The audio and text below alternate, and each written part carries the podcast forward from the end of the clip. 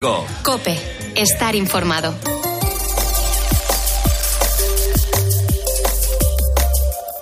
¿Tienes ganas de apostar en el próximo partido? Entra en winamax.es y aprovecha la mejor variedad de apuestas del mercado. Podrás ver las supercuotas del día y contar con las opciones del My Match y del Cash Out para hacerlo a tu manera. Winamax, no esperes más, la emoción a un solo clic. Winamax, las mejores cuotas. Juega con responsabilidad, solo para mayores de 18 años. Última hora en Cope. Estar informado.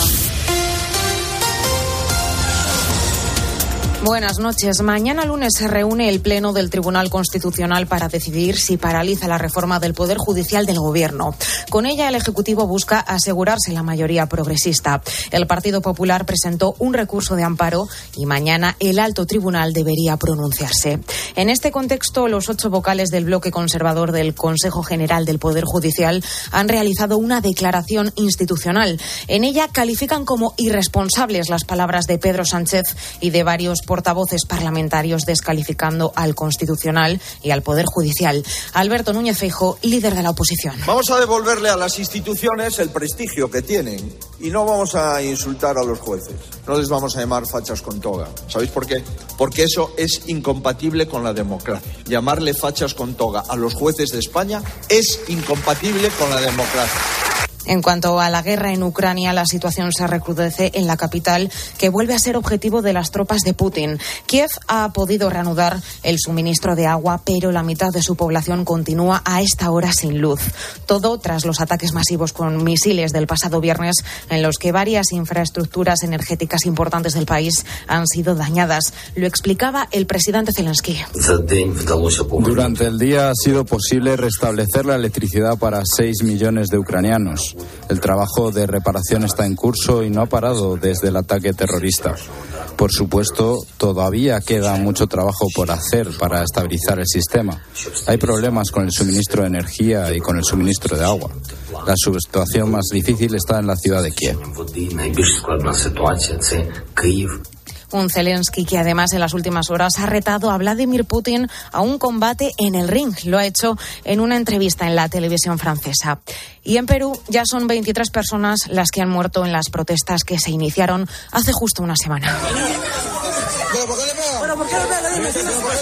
Allí continúa declarado el estado de emergencia y el toque de queda en varias regiones. Todo tras el intento de golpe de Estado de Pedro Castillo y el nombramiento de Dina Boluarte como nueva presidenta, a quienes los seguidores de Castillo tachan como una traidora. Hay que pararnos firmes para defender la democracia. Hay que pararnos firmes y decirles no a la violencia. Cusca y para sacar al Perú adelante. Este fin de semana dos ministros del nuevo gobierno han dimitido, pero Boluarte se niega a renunciar. No dejará su cargo, defiende la legitimidad de su gobierno, pero insiste de nuevo al Congreso para que adelante las elecciones. El 83% de la población peruana quiere adelanto de elecciones. Entonces, señores congresistas, no busquen pretextos. Con la fuerza de ABC. Cope, estar informado. Y hoy se disputa la final del Mundial de Qatar en el Estadio Lusail Guillermo Díaz. Todo listo para la final del Mundial. Francia y Argentina buscarán ganar su tercera Copa del Mundo. Argentina ayer pudo entrenarse sin inconvenientes de cara al partido. Mientras tanto, Francia espera recuperar a los futbolistas afectados por el virus del camello. Su seleccionador Didier Deschamps sobre lo que será esta final. Soy consciente de que esta selección de Argentina tiene un apoyo popular importante. Sé que incluso algunos franceses van con Argentina y mañana la mayoría del estadio estará animando a Argentina. Muchos porque son argentinos y otros porque les gusta Argentina y sus jugadores. Recuerda que el partido será a las 4 de la tarde hora peninsular española y lo podrás escuchar en tiempo de juego con toda la previa a partir de las 3 de la tarde. Ahora te quedas con la noche de Cope con el grupo Risa. Cope, estar informado.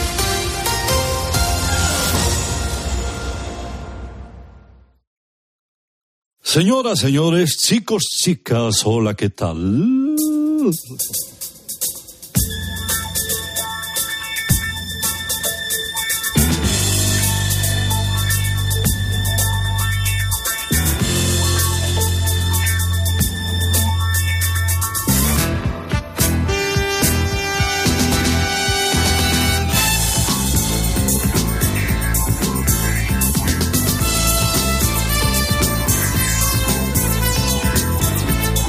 Sean todos ustedes bienvenidos a este espacio de radio de su preferencia llamado, como saben, Radio Carlitos Edición Tintal Lux. Madrugada musical con canciones que recordaremos juntos, que tienen su aquel, que tienen su historia, su historia propia, y que con gusto voy a compartir con todas y con todos ustedes.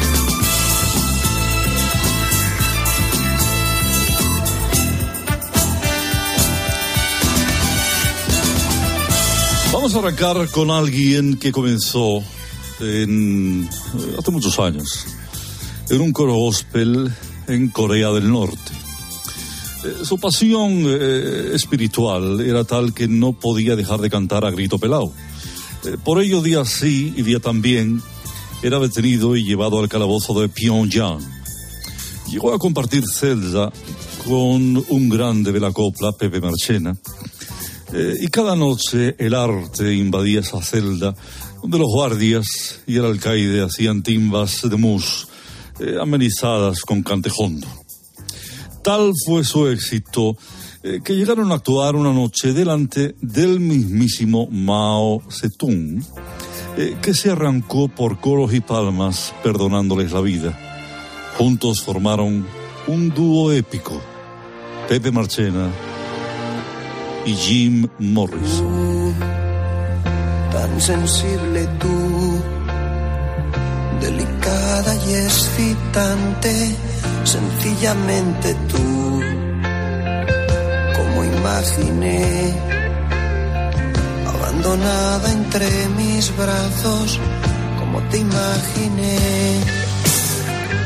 Y te amaré, y te amaré, y te amaré, y te amaré, y te amaré.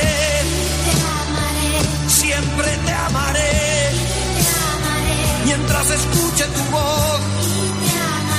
Profundamente te amaré.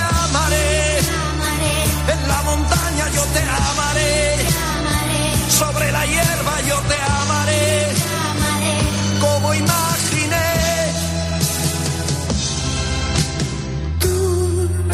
Qué bonito vean el contraste entre la voz eh, de Pepe Marchena, la, la, voz líder, la voz cantante, y los coros afeminados de Jim Morrison en un dúo épico, insisto en la expresión, que hoy sigue estando en vigencia llamado Amistades Peligrosas. Maravilloso.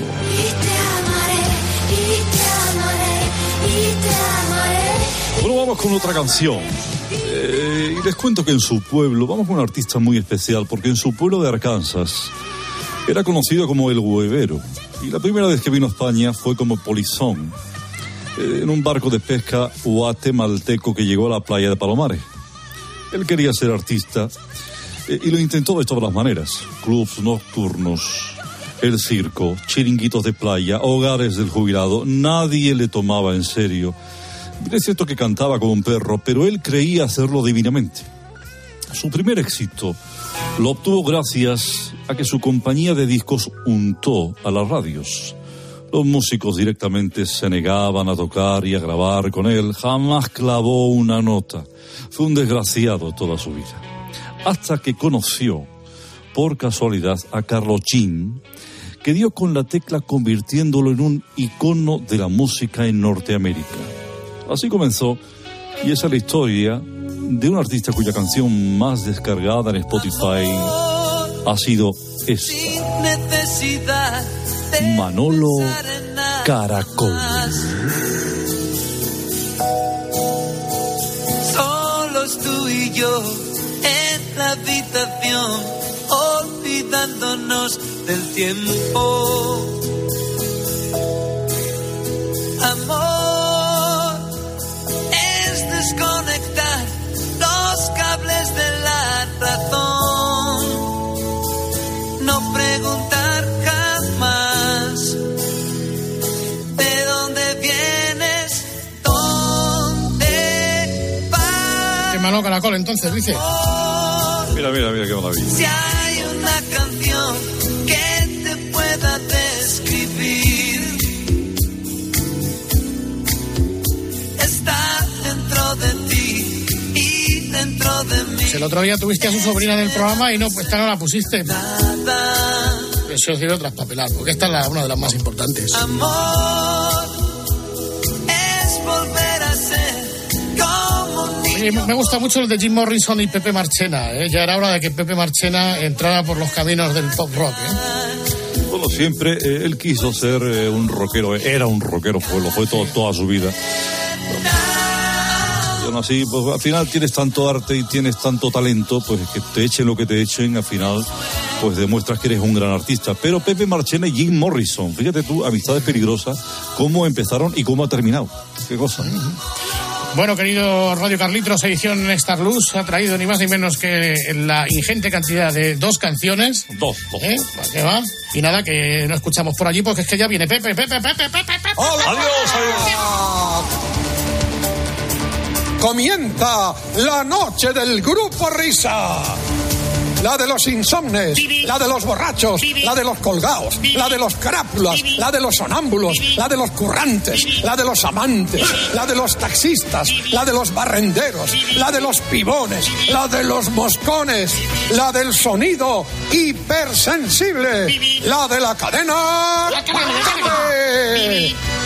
Las horas más paranoicas de la radio española. Si no hay prórroga. ¡Cállate! La noche del grupo Risa. En la técnica, alguien habrá. En el control central, vete a saber.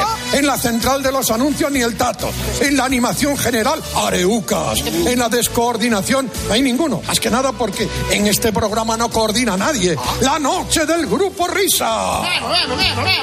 Y al baño. Los responsables de estas tracanadas radiofónicas son, por orden de aparición, Óscar Blanco el Whopper, Hola. Fernando Echevarría, la Agustina de Aragón, David Miner, el del sabor de los tierra, la noche del grupo Risa. Dirigen este espacio, bueno, dirigen, esto no lo dirige nadie, va con piloto automático.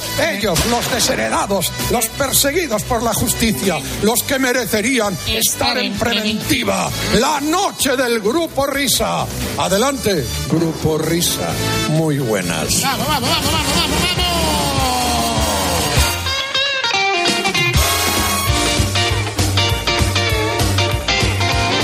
¿Cómo están ustedes? Bienvenidos a la radio y gracias por hacer camino con nosotros hasta las 5, las 4 en Canarias.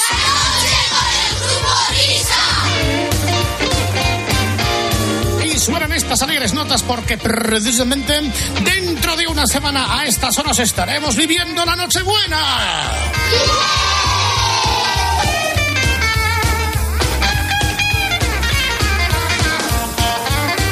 Y también en la Nochebuena y a estas horas hay alguien en la radio seguro trabajando. O sea, a ti que te ha tocado currar, querido compañero técnico. Muy buenas noches, compañeros informativos. Exactamente perfecto todo. Gracias, amigos COPE. Y sobre todo a los que trabajáis en la noche, ¿eh? a los que habéis venido a servir y no a servir. Y si tú has venido a servirte y no a servir, no estamos como para tirar oyentes, así que también muy buenas noches. ordenador.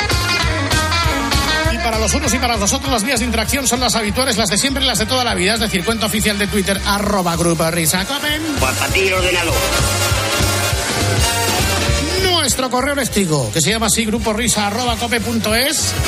ordenador. El grupo 1 del Telegram, en el que estamos de charleta, en mensaje de vídeos compartiendo nuestras historietas, apunta que forma parte de esta gran familia del grupo Risa. El grupo número 2 del Telegram, donde la señal identitaria eh, eh, del programa se manifiesta, que es la música, que son los mashups, que es el único modo de escuchar música que, di- que- que- que es diferencial de toda la radio española a estas horas. ordenador. En el 3, los enlaces del espejito de Herrera Carlos. ordenador. Y en el 4, los enlaces del Vaya Fiesta del partidazo de Cope de Juanma Castaño. Si la semana pasada hablábamos con un gallego, ¿eh? vamos eh, tirando para el oriente, aparcamos en la cornisa cantábrica para irnos hasta Santander. Santander la marinera, que es la que más quiero yo, la que tiene azul el alma y al viento su corazón. Venga, va. Hacemos un descanso mínimo en el camino y continuamos. Grupo Risa. La noche. Cope. Estar informado. Ha llegado el momento de entrar en Winamax en el Mundial. Entramos en winamax.es y analizamos las cuotas actualizadas al instante. ¿Quién va a ganar mañana? ¿Quién marcará gol? ¿Quién quedará primero de grupo? ¿Quién marcará más goles? ¿El mejor defensa? ¿La mejor parada? ¿Quién va a llegar a la final? ¿Qué te parece? Winamax, el mejor fútbol del mundo. En este Mundial apuesta por Winamax. Winamax, las mejores cuotas. Juega con responsabilidad solo para mayores de 18 años. Grupo Risa. La noche. Cope. Estar informado.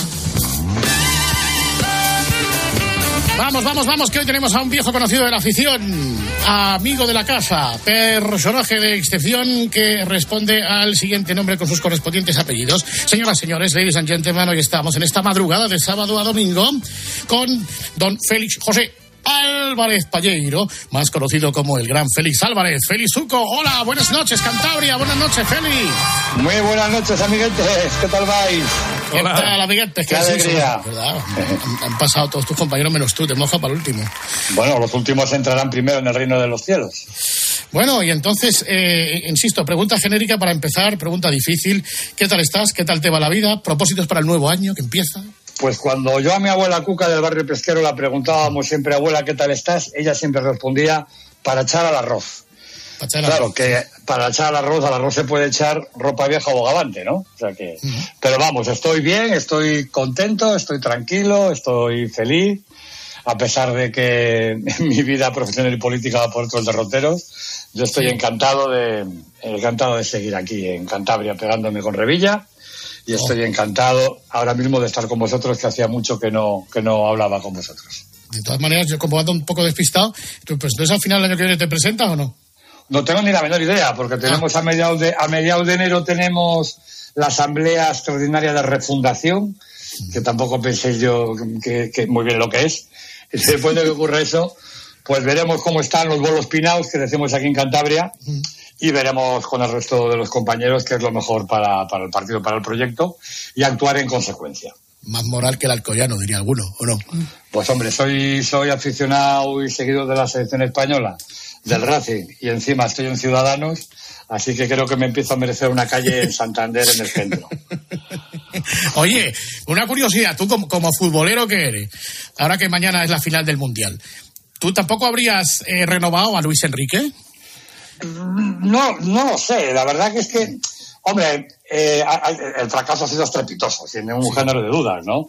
Y luego Luis Enrique es un personaje muy peculiar. Y estos personajes, pues, a, a medias, a pachas, como se dice en Madrid, generan odios y también generan mucha simpatía, ¿no? Entonces, bueno, es un tío muy conflictivo en ese sentido, sobre todo con la prensa. Creo que es un buen entrenador de fútbol, creo que es un, un, gran entrenador de fútbol. Pero en el fútbol hay algo indiscutible, como en la política, que es que mandan los resultados, ¿no? Entonces, dependiendo del número de goles o del número de escaños, tu futuro está o no está asegurado. Decías lo de la política. Es que nos sorprendiste a todos en. Hay que remontarse, yo creo, a octubre de 2015. ¿Qué pasa en octubre de 2015? ¿Cómo te caes del caballo? ¿Qué es lo que ocurre ahí?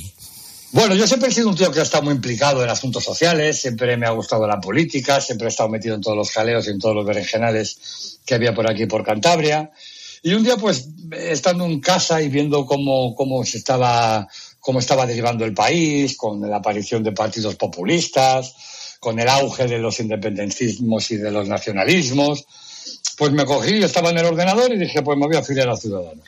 Así. Y me gustaba mucho el discurso del partido, yo soy muy liberal, soy un tío moderado, soy un tío eh, bastante, bastante de centro. No sé lo que es el centro político, pero bueno, de, de centro, ¿no? Para que nos entendamos. Y cogí y, y, me apunté, pero con el único ánimo de echar una mano al partido aquí en Cantabria, en Santander, y si podía ayudar, pues mira, podía ayudar. Fueron las elecciones de 2015, que fueron en diciembre, creo que el 20 sí. de diciembre. Esa legislatura no comenzó a andar porque Mariano Rajoy no consiguió los, los apoyos suficientes para su investidura y se tuvieron que repetir las elecciones. Entonces, el diputado que había sacado Ciudadanos por Cantabria lo echaron, se lo cargaron porque la lío muy gorda. Y, y, me dijeron que si quería yo presentarme como candidato al Congreso. Le di muchas vueltas, hablé con mi mujer, tuve un pequeño follón con ella. Y al Eso final... te iba a decir, que tu mujer, ¿qué, qué dijo? ¿Quién te llama? ¿Quién fue? ¿Albert Rivera mismo el que te lo dice o no? Me llamó Fran Hervías. El secretario de organización, que luego se fue al PP y toda aquella movida. Entonces, pues eh, me, me llamó para quedar conmigo en Santander, como en todos los partidos políticos. Internamente había jaleos, había problemas, porque es algo, es, es de lo que peor llevo de la política, es la parte orgánica, la parte interna de los partidos, no, no, no puedo con ella. Y yo pensé que me llamaba para algo de ese tipo. Y nada, me lo ofrecieron, hablé con mi mujer, discutimos, y como siempre me había picado, pues di un paso adelante y ahí, ahí estuve, tres años de diputado en, el, en Cortes Generales, en el Congreso de los Diputados, en la carrera de San Jerónimo. Y he de deciros que ha sido una de las épocas profesionales de mi vida más bonita, que más me ha llenado y con la que más disfruté. Fue maravilloso. ¿Cómo es el primer día de esa experiencia? Tú que eres un tío de, de teatro, eh, que eres un tío de escenarios de la televisión, de dedicarte a la chorrada, cuando esa misma mañana te pones el trajecico y la corbatica, ¿qué es lo que encontraste en el Congreso? ¿Era lo que esperabas la primera vez que vas? Acojona, la verdad. A pesar de que uno salga a un escenario con, con miles de personas delante y haya hablado en público miles de veces, cuando entras en el Congreso de los Diputados, es como si el peso de la historia te cayese encima de los hombros. Y me acuerdo perfectamente de aquella primera sesión, que era la sesión de investidura de Rajoy. Era por julio de, de 2016.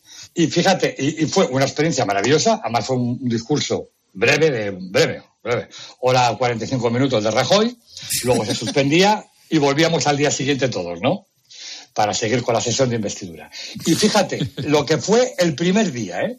Estoy allí, claro, yo con los ojos como platos, ¿no? Viendo a Rajoy, viendo a Pablo Iglesias por un lado, a Pedro Sánchez, a Rivera, yo sentadito en mi escaño, que además sí. estaba en el centro, muy bien colocado. Formalico. Y, y sí, sí, bueno, claro, y, y flipando, la verdad que, flipando, ¿no? Incluso a veces llegué a pensar, lo que hago yo aquí? O no sé yo si tendré la capacidad suficiente para desempeñar este cargo, este cargo público. Bueno, pues acaba la sesión de investidura, salgo a la calle y me encuentro en las redes sociales una foto mía dormido en el, en el escaño. O sea, la primera en la frente. Sí. O algún, algún fotógrafo pues te hace una, una serie de fotografías, una rafa, una ráfaga de estas de fotos.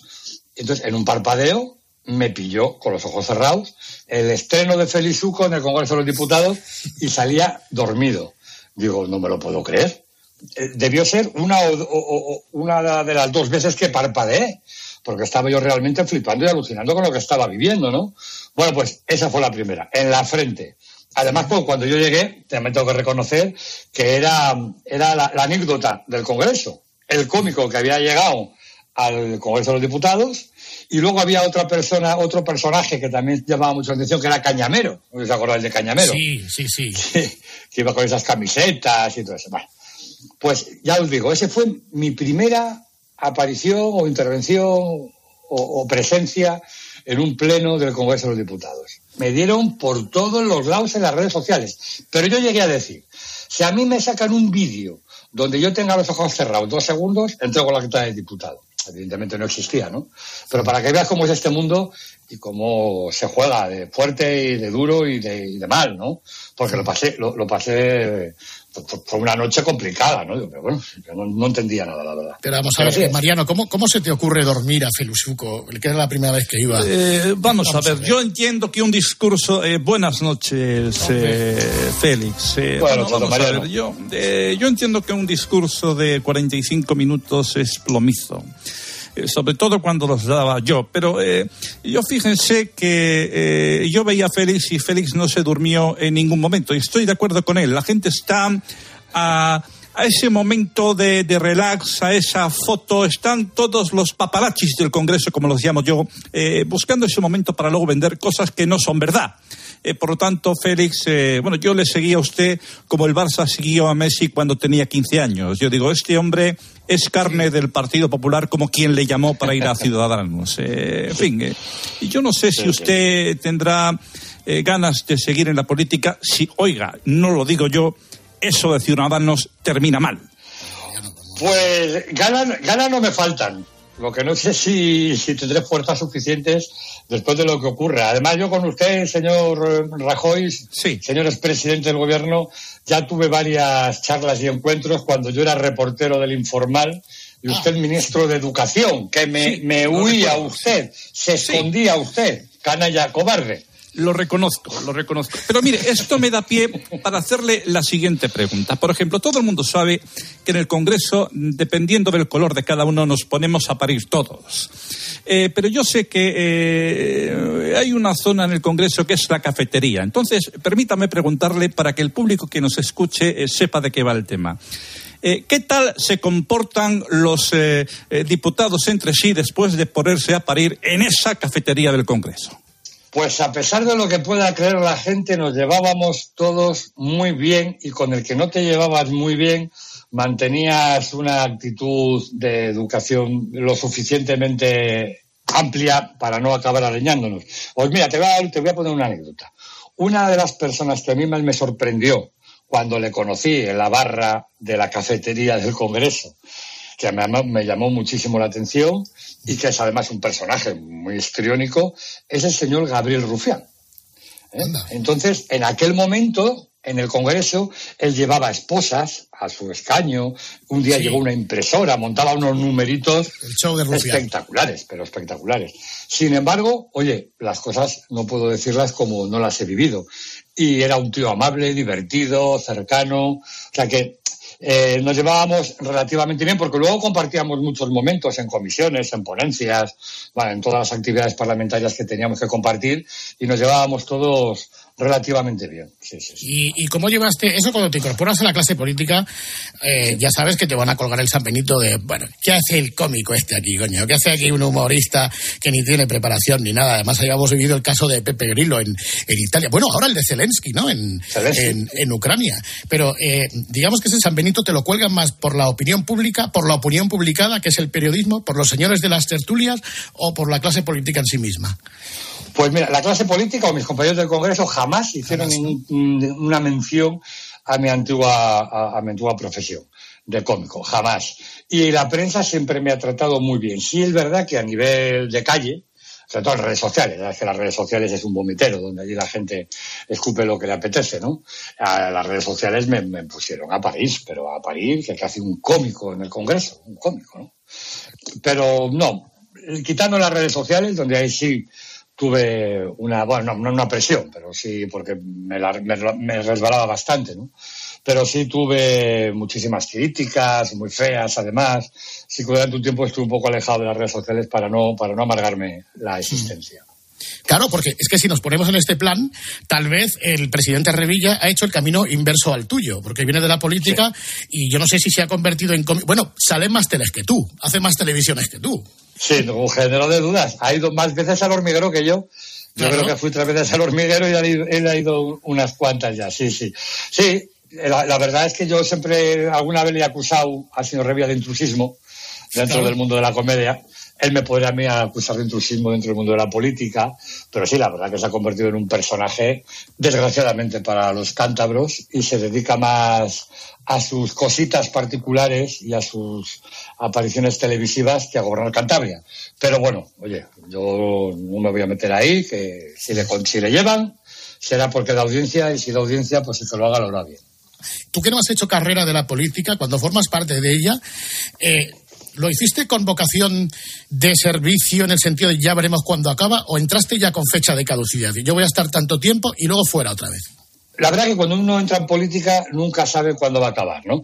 Pero sí te voy a decir una cosa, mira, yo cuando llego a política llego perdiendo dinero.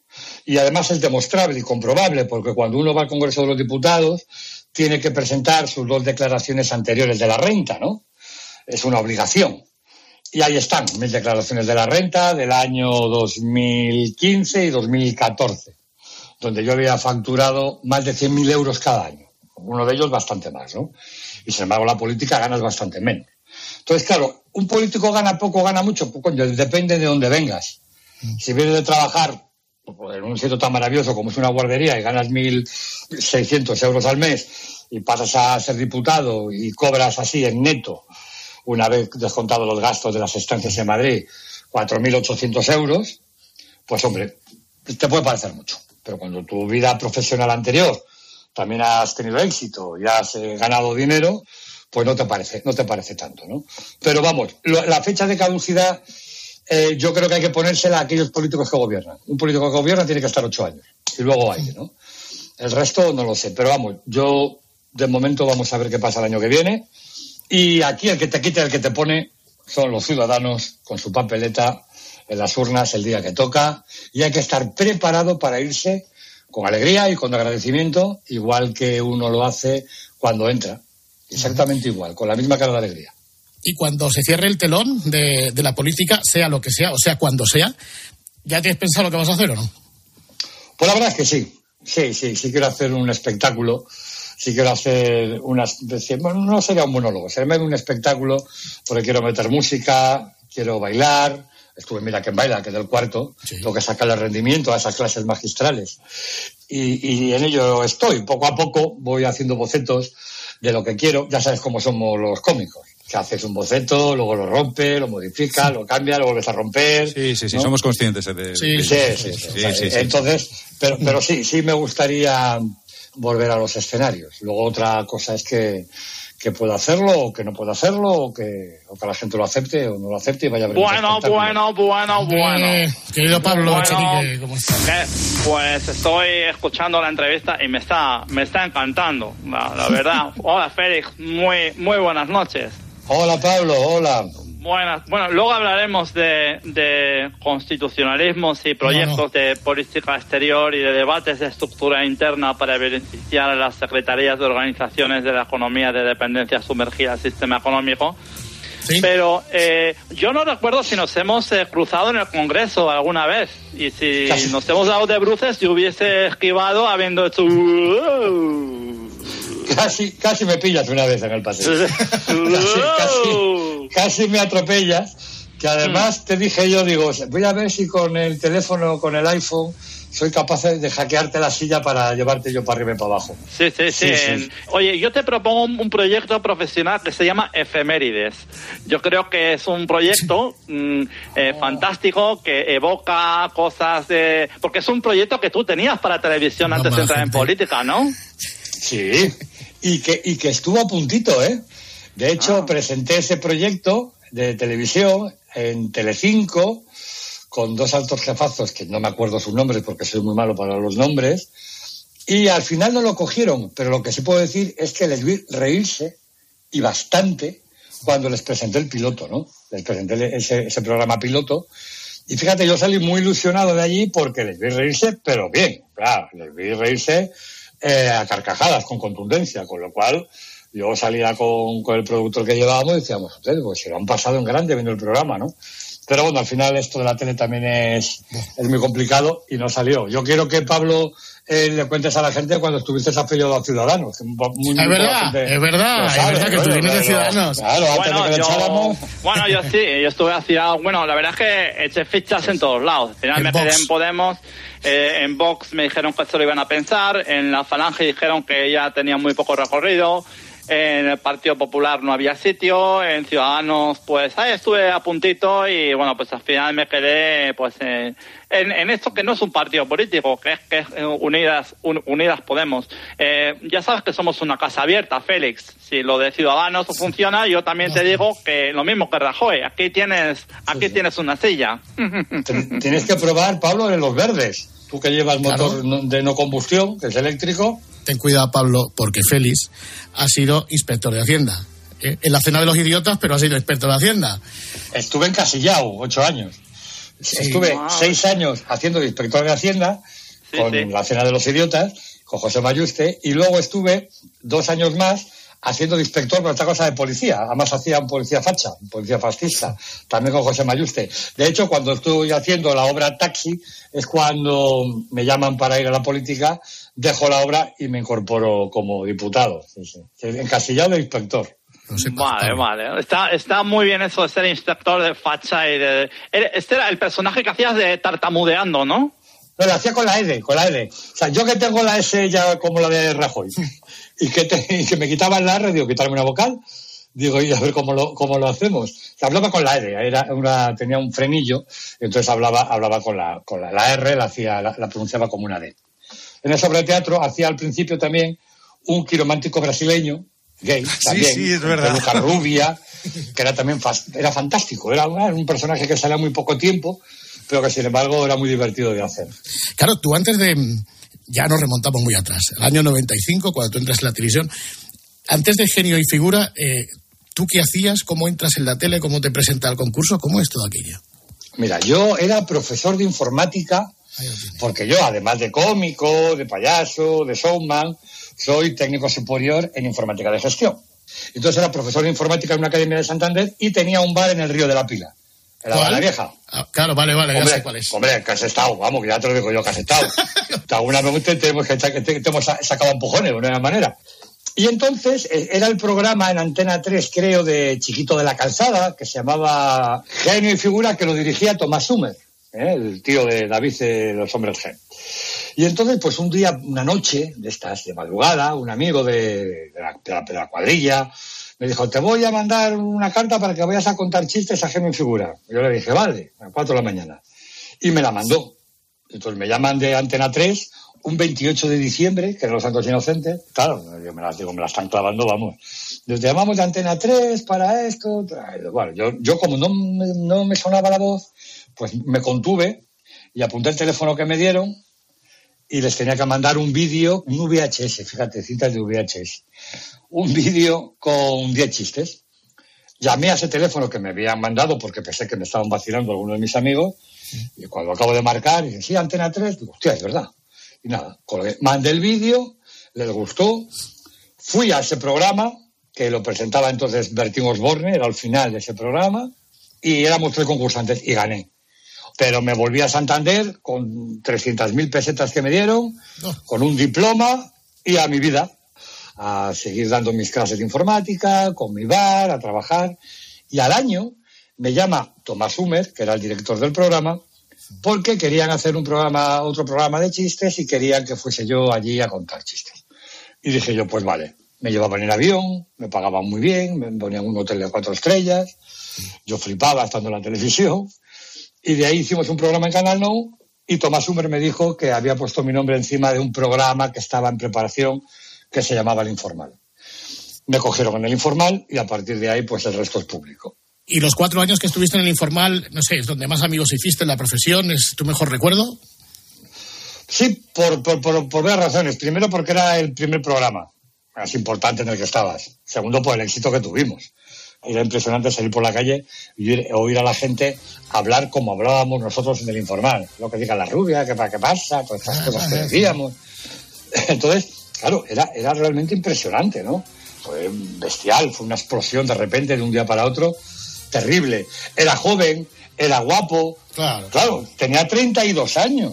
Con Miki, eh, nos hicimos íntimos, con Goyo Jiménez, con Queque, con... Claro, éramos una cuadrilla terrible que encima en aquellos años de bonanza económica, que todos recordaremos los que tenemos una edad, años 2000, 2001, 2002, 2000, hasta, hasta 2008 que llega la crisis, era una auténtica locura. O sea, allí dejé la mitad de mi salud, la dejé en esas noches madrileñas, me lo pasé en grande y luego el trabajo me dio la oportunidad, por ejemplo, creo que soy la única persona en España a la que Charlize Theron ha dado tres besos.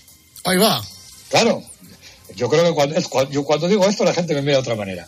Me dio un beso en cada, en cada papo, en cada carrillo y luego me dio un beso en la frente, ¿no? Claro, y ese beso de Charlize Theron en la frente, porque cuando es en un papo, es, es papo con papo. Pero cuando te besan en la frente, yo todavía recuerdo con una nitidez que me asusta la calidez de los morros de Charlize Theron en mi frente, que la tengo además bastante amplia. O sea, lo recuerdo perfectamente. ¿no? Anda que no. Eh, yo te- no sé dónde te he leído una anécdota con Miki Nadal en una fiesta de Santander que tú te pones muy malo, que te llevan a la UCI en un ascensor. ¿La recuerdas o no? Sí, no, fue Madrid. Ah, yo pensaba en Fue. Madrid, diez días antes de casarme. El corazón me avisó de lo que iba a hacer no estaba bien. Y entonces tuve, tuve una, me dio una angina de pecho. Pues yo, yo me encontraba mal. Entonces con mi mujer al hospital, me hacen un electrocardiograma y me dicen, corriendo a la UCI. Yo estaba bien, yo me encontraba bien. Entonces me meten en la UCI, pues estaban dando anginas de pecho y entonces estaba cerca de que me diera un infarto. Y allí me metieron en una sala larga y a mí a unas cortinas y detrás de esas cortinas me pusieron. Entonces, claro, como era la UCI no te dejaban visitas. Por las mañanas, a las 10, te corría una cortina, aparecía así como un escaparate, y ahí estaba mi mujer y ahí estaba Miki, los dos, con una cara de pena, ¿no? Yo ahí tumbado, con cables por todos los lados. Y entonces, nada, cuando cierran la cortina, acaba el tiempo de visita, mi mujer dice, pues me voy para casa, dice Miki, Miki, para intentar que, que mi mujer estuviera un poco más distraída, ¿no? Aunque yo estaba ya fuera de peligro, ¿eh? Pero bueno, estaba fastidiado, pero fuera de peligro. Y entonces coge, se montan en el ascensor, un ascensor de todo hospital, donde entran do- die- 24 personas. Y claro, a que ya también la gente le conocía. Y entonces pues le dice a Ana, joder, le he visto mala cara, ¿eh? Le he visto mala cara a Félix. Y dice Miki, nada, a ver, la coge así por el hombro y dice, a ver si se muere ya el cabrón. Nos quedamos con el coche, con el piso en la costa y, y- y ya está. Le, le tiramos las cenizas en la de Santander y así nos deja tranquila y podemos vivir nuestro amor ya cara a la luz pública. ¿sabes? Y entonces se cogió a mi mujer, se la llevó a una peluquería donde mi mujer había trabajado y allí se fueron, se hicieron de todo. Le preguntó de la peluquería, ¿qué tal Félix? Y decía, mi está muriéndose en el hospital de la Rubera, allí lo tenemos. Y por la tarde, cuando vuelven a abrir la cortina, yo que por la mañana les había visto con una cara realmente pre- preocupado, les vi guapos, con el pelo recién hecho, maquillada mi mujer. Digo, pues, ¿dónde venís? ¿Dónde venís? Y así es Miki. Miki tiene una capacidad que yo no se la he conocido a nadie, que es que de los momentos más complicados sabe salir de una manera siempre airosa y siempre con una sonrisa en la boca. y te dulcifica momentos difíciles de tu vida. Si tú tienes a Miki al lado, esos momentos difíciles van a ser mucho más llevaderos. Es algo, algo de que admiro mucho de él. Sí, sí, pero claro, cuando él está diciendo a ver si se muere, a ver si vivimos nuestro amor, habría gente escuchándolo en el ascensor. Y- No, no, lleno, lleno. Me decía mi mujer que el ascensor estaba lleno de gente. Claro, la gente tuvo que flipar. Claro, pues en el ascensor de estos hospitales que ya que tardan en bajar. Yo estaba en la planta, en una planta de las de arriba. Claro, la gente flipaba. Decía, mira, esto es del informal que, que Félix se muere. Pero nada, no, no. ¿Y Masterchef no te ha llamado a ti nunca? No, pero no, ¿sabes qué pasa? Que mientras estás en política, no tienes tiempo para Masterchef. De hecho, hay algún programa en el que yo iba de manera asidua que siempre me han dicho, ah, cuando dejes la política te volvemos a llamar que, que queremos que estés con nosotros. Pero cuando deje la política, ¿no? Pero- además, además, Ma- Masterchef, Fernando, requiere una dedicación terrible durante tres meses. Y Sí, yo no puedo aislarme tres meses de mi trabajo parlamentario y del partido, la parte orgánica, porque es totalmente asfixiante. O sea, no, no tendría tiempo para hacerlo. Pero me encantaría, ¿eh? Sí, ¿te consideras preparado? ¿Tu plato estrella cuál es? ¿El que sabes hacer? El chicharro con fideos, Anda. que es una comida muy sencillita que hacían los marineros cuando iban a pescar a la mar. Ya sabes que yo, yo nací en el barrio pesquero de Santander. Y es una comida muy facilita, que no se conoce, que nadie la hace por ahí. Yo la he, la he mejorado, la he mejorado, con esterificaciones de picante, el chicharro pelado y, y espinado. Antes, antes hacía lo bruto, ¿no? Tiene muy buena pinta eso, ¿eh? Hay que tener cuidado con las espinas porque a ti te iba a echar el chicharro espinado de verdad. No, pero yo me lo estoy planteando seriamente. O sea, tú dices que no vas a ese tipo de programas. Yo, yo no sé si es que no tienes tiempo o no está bien visto. Y desconozco si hay alguna norma para que los políticos no, no vayamos a, a- estas cosas. Porque, por ejemplo, en Estados Unidos los políticos van a todo. Si tienes que bailar, bailan. Si van a un programa de, de cocina, van. Deberíamos naturalizar esto en España, Félix. Totalmente de acuerdo. Y no solo en campaña, sino en mitad de la legislatura. Tú puedes ir a cualquier programa de humor o a un show de entretenimiento sin ningún problema. Hay que naturalizar. Los, los políticos cuando llegamos a casa somos exactamente igual que el resto. Y hay políticos que son simpáticos, otros que no, otros muy divertidos. eh, y hay de todo. Entonces yo creo que tenemos que naturalizar. A mí algo que, por ejemplo, de los de, los de Estados Unidos, de los americanos, que siempre he envidiado, ¿no? Que tú puedes ver a Bruce Springsteen eh, tocando en una convención del Partido Demócrata y no pasa nada, nadie deja de comprar un disco de Bruce Springsteen. O a Clint Eastwood, puedes ¿no? ver a Clint Eastwood eh, haciendo un monólogo con una silla en una convención del Partido Republicano y nadie deja de ir a ver una película de Clint Eastwood porque haya apoyado al partido. ¿no? Debemos de naturalizarlo, cada uno tiene su opinión, Claro cada uno sí, la mira, puede yo- expresar. Yo, por ejemplo, eh, si recibiese una invitación para ir a concursar el rojo y todo, ¿eh? a pasapalabra, yo iría seguro. Tiempo eh, eh, eh, eh, Al final, en cinco palabras me como todo el tiempo, pero me lo iba a pasar de diver. Yo, si queréis puedo. Yo estuve, mira, que en baila. No sé si se lo vuelven a echar. Ya. Oye, pues ya, pues a, a mí me encantaría. Hay concursos Sí, sí, de baile de gente que está en silla de ruedas en Estados Hombre, Unidos. por ¿eh? supuesto. Oye, Así ha- que- hace falta tener mucho arte. O sea, y lo, digo, y, lo, y lo digo completamente en serio. Es una, es auténtica virtud. Sí, sí, Oye, sí. hay una señora esta semana del Parlamento Europeo que, por lo visto, por lo que ha trincado de Qatar, ha debido estar en saber y ganar, ¿no? Por lo menos, o sea que. Madre, tiene. sí, sí, 50 por 15, quiero ser millonario, ha pillado, ha pillado bien. 50 por 15, sí, sí, se ha pillado Sí. bien. Oye, cuando te quites el San Benito y vuelvas a la profesión, y eso además se lo preguntamos a todos tus compañeros, ¿cómo ves la cosa esta de la sobredosis de corrección política, de la ultracorrección de eh, políticas? No sé, por lo menos nosotros cuando estamos haciendo un programa tenemos que pensar lo que vamos a decir, lo que vamos a tocar, de qué vamos a hablar, a ver qué es lo que ocurre. Digamos que siempre tienes que estar con el freno de mano echado, ¿no? Mira, el otro día hicimos un, acto en Madrid eh, con el partido que hablaba sobre la libertad de expresión y la cultura de la cancelación, ¿no? Yo creo que estamos perdiendo cada vez más libertad. Yo creo que la libertad de expresión es fundamental en una democracia. Y la, y la libertad de expresión implica que haya gente a la que le molesta lo que digas.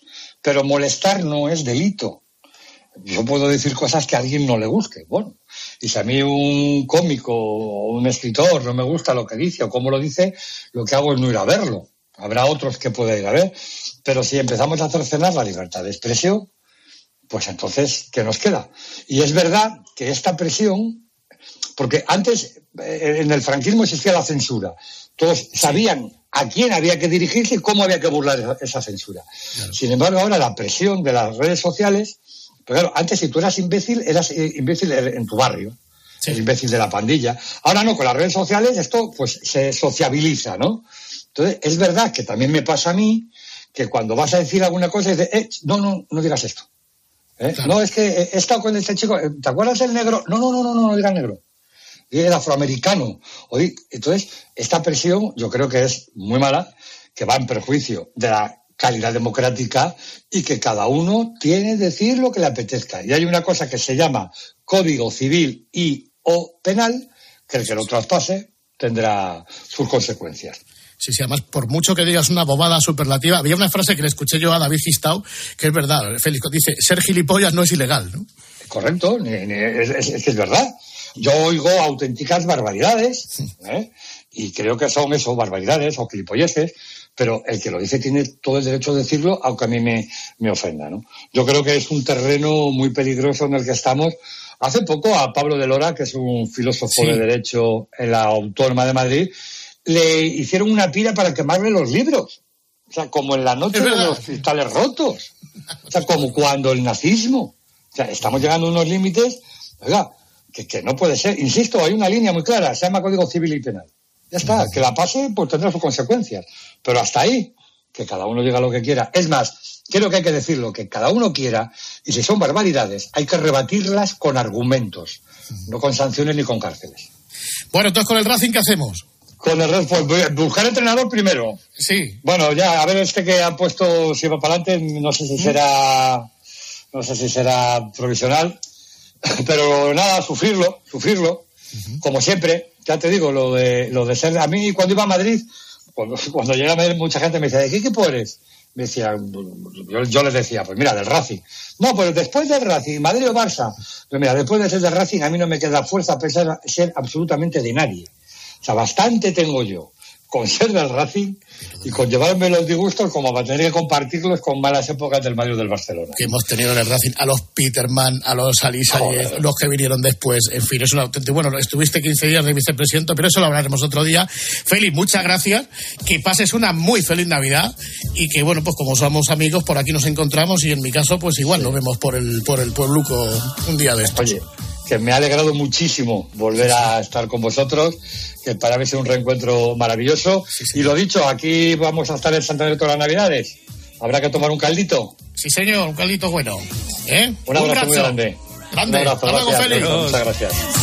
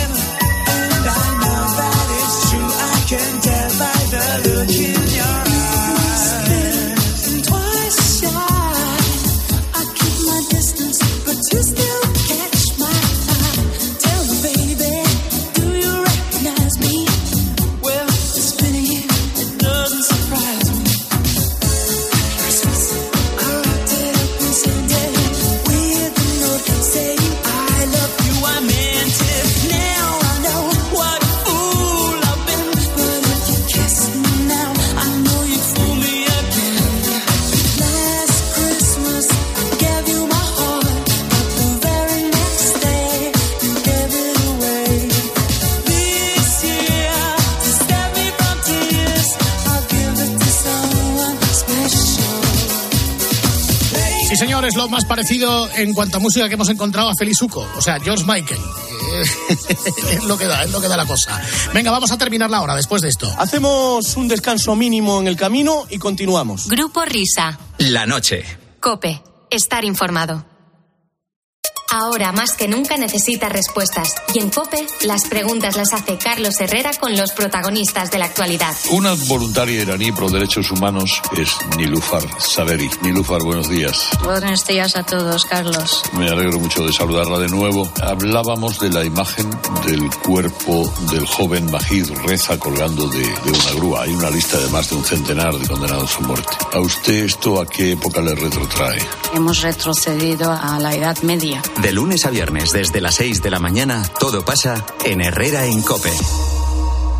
¿Tienes más ganas de mundial? En Low Play tenemos las mejores slots de fútbol y casino en vivo. Te esperan más de 2.000 juegos. Regístrate en lpcasino.es y márcale un gol a la suerte. Rápido, seguro y fiable. Dale al play con lpcasino.es. Solo para mayores de 18 años. Juega con responsabilidad. Escuchas la noche. Con el grupo Risa. Cope. Estar informado. Esto es la noche con el grupo Risa. Acuérdense que les van a preguntar. Feliz Navidad. Ok, ok, feliz Navidad eh, para todo el mundo en FM 98. Les está platicando Hugo Manuel Cardoso que da paso al colega Gregorio Parraje. Hola Gregorio, buenas noches acá, buenos días allá. ¿Cómo estamos? Muy buenas noches aquí, buenas tardes allá, buenos días allá en, aquí. En Qatar, sí. Vamos con el peticionaje. Venga, pues una petición de Víctor Vizcaíno que nos dice, eh, el otro día, amigos del Grupo Risa, leí en el diario El Mundo que la cola para comprar lotería en Doña Manolita batió récords con cinco horas de espera y la cola llegaba hasta la Gran Vía madrileña. Tenemos el registro, eh, Gregorio Parra, de la cola, exactamente. Lo tenemos, ahora mismo estoy viendo el crono, son 5 horas, 33 minutos, 22 segundos, mil centésimas. Correcto. Bien, entonces dice, me viene a la cabeza, dice Víctor, la llamada que hicisteis de vuestro Leoncio a Doña Manolita. Os agradecería que la pudierais poner. Gracias por existir, Grupo Risa. Correcto, gracias. No sé si Manolita o Doña Manolita otra. En cualquier caso, esta es la llamada del fenómeno Leoncio Mesón Chitu sonando 3, 2, 1 ya. Dígame. Doña Manolita. ¿Quién es? Doña Manolita. Sí. Hola, Manolita, ¿cómo estás? Soy Leoncio. ¿Quién? Leoncio. Como Leoncio. Manolita. Sí. Vamos a ver, Madrid. Sí. Gran Vía. Sí. Manolita, soy Leoncio. ¿Pero qué Leoncio? ¿No, ¿No te acuerdas de mí? Que voy a comprarte lotería a Doña Manolita todos los años. Pero que, que no. ¿cómo, cómo estás, hija? ¿Pero quién eres? Te llamo desde Moscú. Como no puedo ir a Madrid a coger la lotería de este año, te llamo para que me reserves eh, cinco décimos. Pero si no sé qué Leoncio. tros, dos terminados en tres, dos en cinco y uno en nueve. ¿Pero qué Leoncio eres? Que yo Vamos no a ver. a ningún Leoncio. ¿No te acuerdas de mí? Yo no me acuerdo de ti. Que nos conocimos en Pachá el otro día. En Pachá. En Pachá, sí, sí, ahí nos conocimos tú y yo. Que en Pachá. Que, que estabas bailando con un armario y estabas tomándote un Red Bull. Mira, menos guasa, ¿eh? ¿No es usted doña Manolita? Ay, yo soy Manolita, Manuela. Man- pues para mí siempre usted será doña Manolita porque pe- para mí es usted una señora. Y usted, y usted es en la Gran Vía, ¿no? Pero, Pues por eso digo, doña Manolita Gran Vía. Ahí está, pues quiero unos décimos porque estoy en Moscú y no voy a hacer que poder acercarme a la capital de España antes del día 22, que es el gran día de la lotería del gordo y de las... oye, menos guasa. Quiero cinco décimos, doña Manolita. Pero tú con quién estás hablando. Con doña Manolita, ¿sí o no? Pero de la lotera. Usted no es doña Manolita y no vive usted en la calle Gran Vía. Pero que tiene que ver una cosa para otra. Blanco y en botella. y Pero yo como estoy en Moscú y no puedo desplazarme hasta la capital de España, Sí, que quién eres. vamos a ver si nos aclaramos, doña Manolita. Yo sé que ha estado trabajando todo el día repartiendo suerte a todo aquel que se ha acercado. ¿Qué cuento chino? Pero yo no soy doña, soy señorita. ¿Es usted señorita?